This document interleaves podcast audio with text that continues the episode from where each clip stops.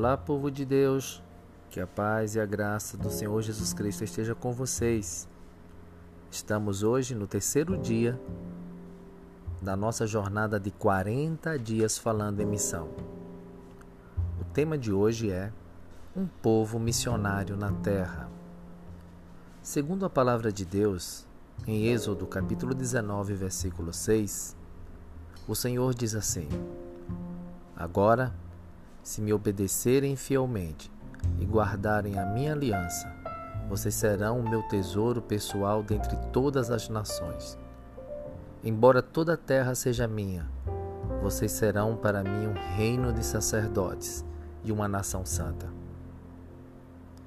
Por volta do início do século XIX, os poucos líderes cristãos da, na Índia começaram a orar pedindo a Deus que enviasse um homem cheio do Espírito Santo para fazer a diferença naquela nação.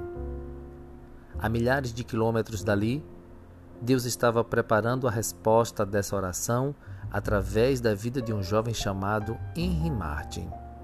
Martin nasceu em Cornwall, na Inglaterra, em 1781 e logo cedo mostrou imensa vocação para os estudos.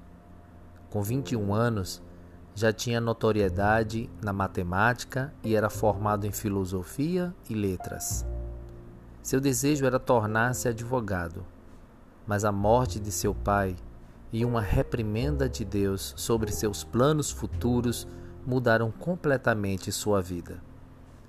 Certamente, se Deus perguntasse aos líderes indianos o perfil de um homem cheio do Espírito Santo que eles tinham em mente, Talvez nenhum pensasse em alguém como o currículo do Marte. O que um filósofo e linguista poderia fazer ante a imensa resistência que havia ao Evangelho naquela nação? Mas os anos seguintes moldaram Martin para o plano que Deus tinha para ele. Por um lado, ele passou a se dedicar cada vez mais à leitura da Bíblia, gastando horas caminhando e meditando na palavra. Por outro, o testemunho de missionários como William Carey e David Bryan fizeram com que ele entendesse que sua vida seria passada fora da sua terra natal. Seu coração ardia por gente que ele nunca tinha visto. E em 1805, ele embarcou para a Índia. Seu desejo era se entregar completamente na proclamação do amor de Deus.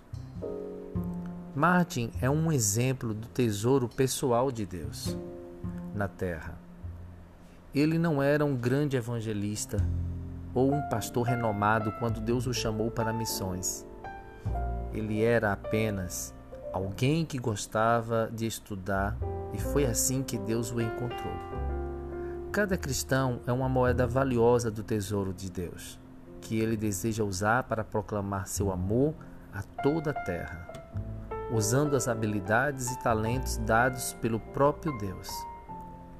Desde Abraão, ele tem separado um povo especial, o seu povo, para tornar seu nome conhecido em toda a terra. Um povo que começou com Israel, mas se expandiu para englobar todos os que creem em Jesus Cristo como Senhor e Salvador, tanto na época de Martin como nos dias de hoje.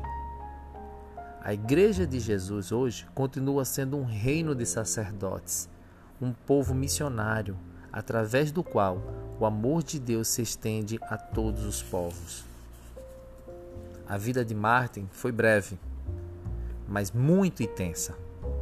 Ao chegar à Índia e vendo toda a batalha que os obreiros cristãos naquele lugar enfrentavam, Martin pôde entender porque justamente ele foi chamado por Deus para estar ali. Uma das grandes barreiras naquele momento da história era a língua. Não havia Bíblias escritas na linguagem do povo, e foi a isso que Martin se dedicou. Entre sua chegada e sua morte aos 31 anos de idade, apenas seis anos depois de chegar à Índia, Martin traduziu o Novo Testamento e muitos outros livros e materiais para o Hindustani, Urdi e o persa. Se pudéssemos perguntar a Martin se ele faria tudo de novo, mesmo sabendo que morreria jovem, provavelmente sua resposta seria positiva. Ele sabia que sua vida era mais do que os estudos, mais do que uma carreira bem-sucedida. Ele tinha plena consciência de que pertencia a um povo especial, que enxergava o mundo com outros olhos, com outros valores. O sonho dele era ser usado por Deus com tudo o que ele tinha, para que muitos outros pudessem também pertencer ao tesouro pessoal de Deus. Você em missão. Talvez você não tenha pensado nisso, mas em Cristo você já é um tesouro para Deus. Como tal, faça um autoexame e escreva qual o seu sonho para cumprir a missão que Deus tem para você. O que você pode fazer hoje para colocar em prática a missão pessoal para o qual o Senhor o chamou? Faça algo e que o Espírito Santo leve você além das suas expectativas e que Deus te abençoe.